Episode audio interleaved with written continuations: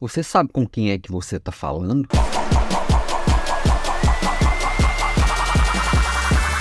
Oiê, bom dia.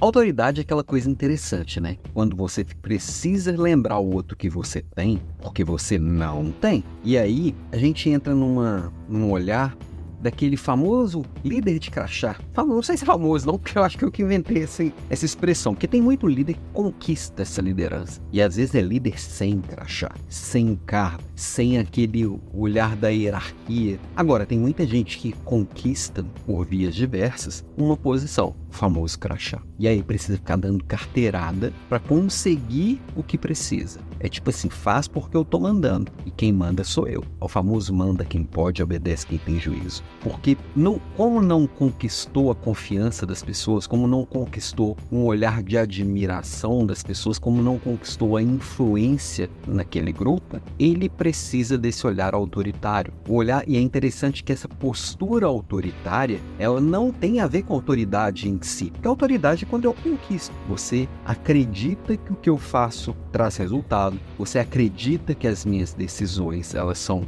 realmente eficientes, você acredita que eu contribuo positivamente para que a gente cresça. Então, eu olho para pessoas que eu admiro e essas pessoas têm uma autoridade, seja uma autoridade porque ela tem o conhecimento, seja uma autoridade que elas constroem resultados, seja que elas têm autoridade pela integridade delas. Autoridade se conquista, na verdade, com uma série de, de atributos, né? E o olhar autoritário, a postura autoritária, ela não tem muito a ver com essa questão dessa confiança conquistada. A postura autoritária é quando eu tenho que ficar o tempo inteiro em cima, assim. Se você não fizer isso, vai acontecer isso. Pode ser pelo uso da força, pode ser pelo uso do poder, e aí acaba virando o tal do líder de crachá, né? Entra numa reunião, precisa lembrar o que, que eu posso fazer, o que, que eu sou, quem eu sou. Você sabe com quem é que você está falando? então, é, se torna uma coisa fraca, bem frágil e essa pessoa acaba isolada. Esse é o líder que acaba que não cresce, não tem as pessoas do seu lado, não consegue evoluir e vai sempre precisar falar grosso para poder alguém respeitar ou fingir um respeito. Máximo, máximo vai conseguir conquistar uma meia dúzia de puxa-saco.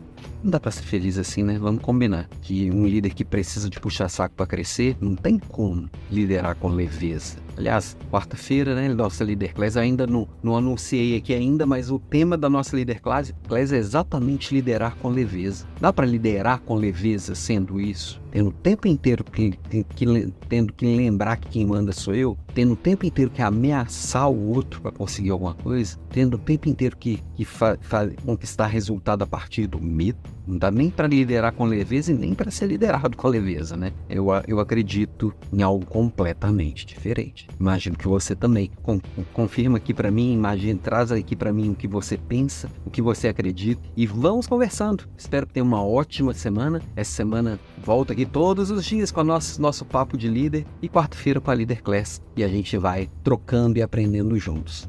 Beijo para você, tenha uma ótima semana. Até amanhã.